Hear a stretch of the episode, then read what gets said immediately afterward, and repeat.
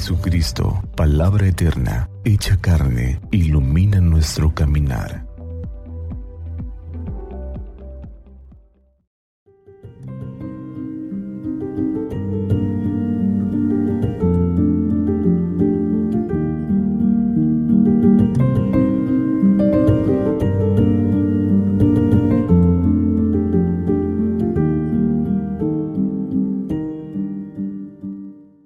Jueves 19 de enero de 2023.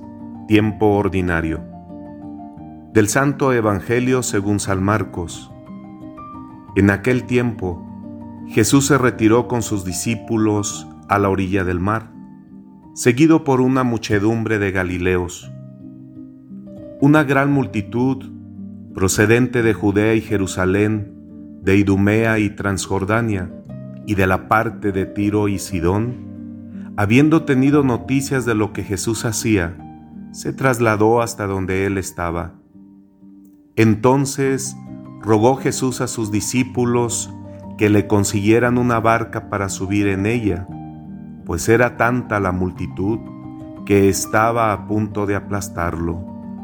En efecto, Jesús había curado a muchos, de manera que todos los que padecían algún mal se le echaban encima para tocarlo. Cuando los poseídos por espíritus inmundos lo veían, se echaban a sus pies y gritaban, Tú eres el Hijo de Dios. Pero Jesús les prohibía que lo manifestaran. Palabra del Señor. Queridos hermanos, Todas las tradiciones espirituales nos recuerdan que nuestro comportamiento habitual con la divinidad sigue el mismo patrón que seguimos con las personas. Es decir, nos recuerdan que si quieres saber cómo es tu trato con Dios, a quien no ves, solo tienes que mirar con verdad y lucidez cómo van tus relaciones humanas. El texto de hoy nos reporta una de las incontables y muy extensas jornadas de la vida de Jesús. San Marcos nos presenta al Señor profundamente arraigado en el contexto humano.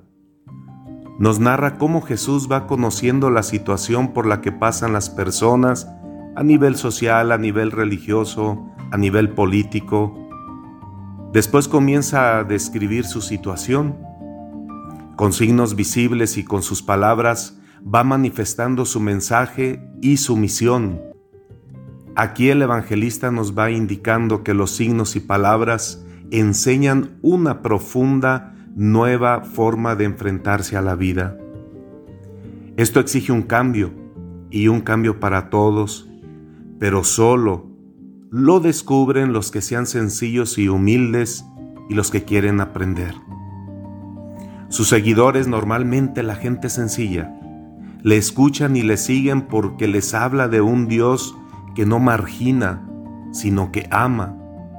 Le siguen porque sus signos manifiestan mucha confianza en ellos y les devuelve la dignidad y la esperanza.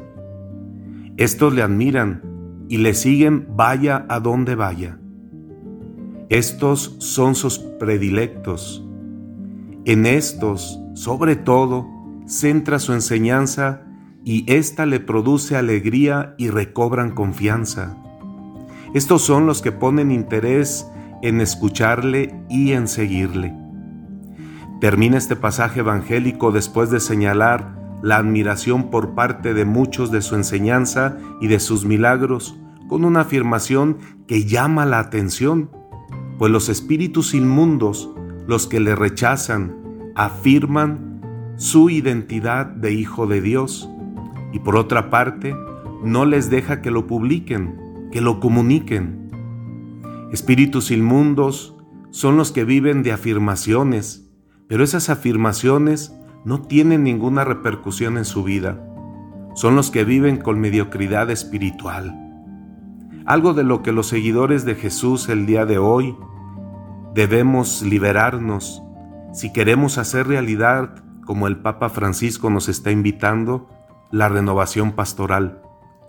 Si queremos salir de la mediocridad espiritual en la que estamos situados, tenemos que centrar nuestra vida en Jesús, en su actuación, en sus palabras. Todos los pasajes evangélicos que leemos nos invitan a entrar en un proceso de cambio de seguimiento de Jesús e identificarnos con su proyecto. Tienen que ser leídos en actitud de conversión y de evangelización. Anunciar lo que Jesús nos enseñó de su Padre nos impulsa a vivir la vida con sentido. Una actuación a favor de los marginados nos invita a tratar de no marginar, sino de acoger. Esta conversión tiene que ser permanente. Dios te bendiga hermano, Dios te bendiga hermana.